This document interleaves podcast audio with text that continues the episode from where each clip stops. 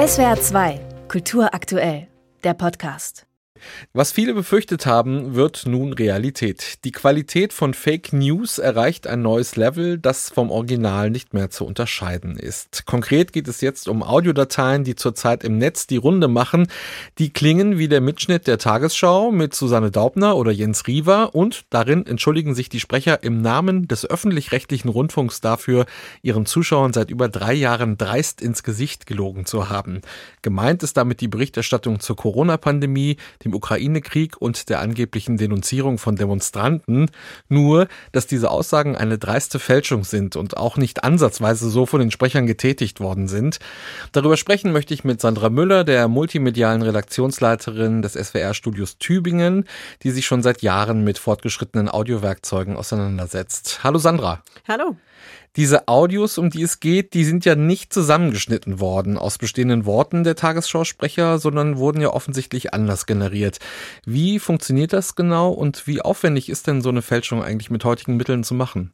Also gemacht ist das mittels Stimmsynthese. Also da ist die Stimme nachgebaut. Die Stimme von Jens Riva zum Beispiel. Dieses Beispiel habe ich gehört vom Tagesschausprecher Jens Riva. Das heißt, da hat eine Maschine, das funktioniert eben mit maschinellem Lernen. Man könnte auch sagen mit KI. Das sind ja feine Unterschiede. Aber die Maschine lernt eben aus der Stimme von Jens Riva, die man ihr gibt. Die Maschine guckt sich diese Stimme an und stellt dann fest, was sind diese besonderen Eigenheiten, wie ist diese Stimme gestaltet und kann dann genau diese Stimme nachbauen, neu synthetisieren. Und dann kann man Text eintippen und der Text wird dann mit dieser nachgebauten Stimme vorgelesen und klingt dann schon ziemlich genau so wie Jens Riva. Und das ist inzwischen gar nicht mehr schwierig. Ja, du hast gesagt im Vorgespräch, solche Tools gibt's bereits frei verfügbar im Netz. Speechify heißt zum Beispiel so ein Tool. Also könnte jetzt jeder Laie zu Hause am Computer auch sowas in die Welt setzen? Zum Beispiel, wenn er jetzt seinem unliebsamen Nachbarn schaden wollte? Also tatsächlich sind viele dieser Tools im Netz immer noch spezialisiert auf englische Sprache und es gibt ein paar wenige, die auch deutsche Sprache gut äh, synthetisieren können. Aber ja, diese Tools gibt es und die sind inzwischen so fortgeschritten, dass ganz kurze Schnipsel schon reichen, um eine Stimme nachzubilden, also wenige Minuten Sprachmaterial. Beim Nachbarn würde es etwas schwieriger. Man bräuchte von dem Menschen erstmal eine weitgehend störungsfreie Stimmaufnahme, um dann dessen Stimme gut nachzubilden. Wenn das Ausgangsmaterial nicht gut gut ist, dann wird auch das Ergebnis natürlich nicht so eindeutig.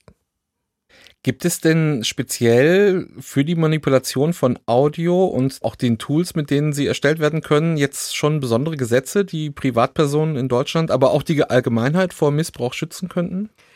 Leider ist die Gesetzeslage da sehr unspezifisch. Es gibt auf der einen Seite einen sehr besonderen Schutz für das gesprochene Wort. Das gibt es in Deutschland ja einen eigenen Paragraphen dafür, der die Vertraulichkeit des gesprochenen Wortes schützt. Aber der sagt nur, es ist verboten, anderer Leute Aussagen aufzunehmen, wenn sie nichts davon wissen. Allein die Aufnahme ist schon strafbar und das Verbreiten dann sowieso. Aber in dem Fall geht es ja nicht darum, dass jemand aufgenommen wird, sondern es wird eine Stimme nachgebaut. Und ein Recht an der Stimme gibt es in dieser explizit ausgewiesenen Form nicht. Es gibt natürlich Persönlichkeitsrechte und wahrscheinlich wäre das der Weg. Man müsste klagen, dass da ein Persönlichkeitsrecht verletzt ist.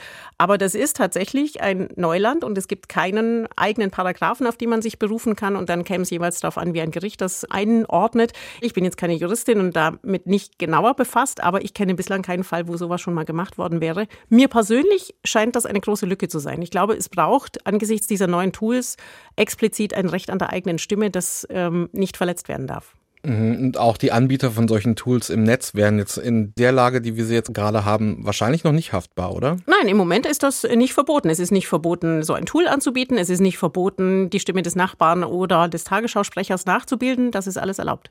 Du hast mich jetzt im Vorfeld auch auf eine Bild-Werbekampagne aufmerksam gemacht, in der die Stimme von Bundeskanzler Olaf Scholz gefälscht worden ist, um unfreiwillig für die Zeitung zu werben.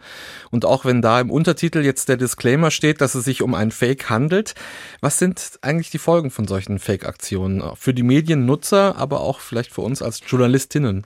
Ich meine, generell ist das natürlich so, dass mit diesen Tools die Möglichkeit des Missbrauchs wächst oder auch die Möglichkeit, einfach spielerisch solche Stimmen nachzubauen äh, und solche ja, Fakes zu produzieren. Die Macher würden ja in dem Fall sagen, es ist kein Fake, sondern wir nutzen halt die Möglichkeiten, um Aufmerksamkeit zu schaffen.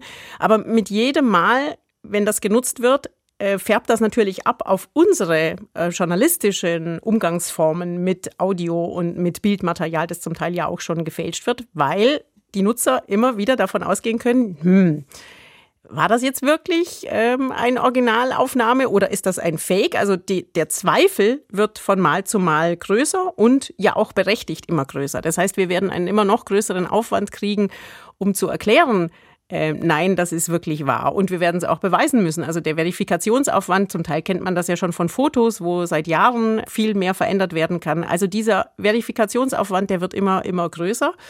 Und die Frage, die sich eben stellt für Medienschaffende, sind eben berufsethische Regeln. Wo wollen wir sowas einsetzen? Wo sollen wir sowas einsetzen? Wo sollen wir kategorisch ablehnen, sowas einzusetzen? Eben weil es abfärbt auf das Material, auf das Mediale, mit dem wir ja selber arbeiten und auf die Glaubwürdigkeit.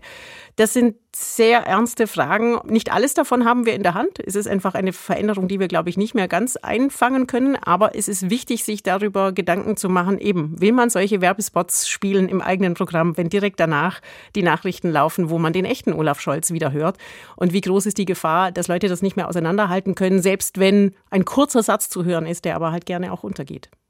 über den Missbrauch von Audiodateien am Beispiel der aktuell im Umlauf befindlichen Tagesschau-Fakes habe ich mit Sandra Müller gesprochen. Vielen Dank, Sandra.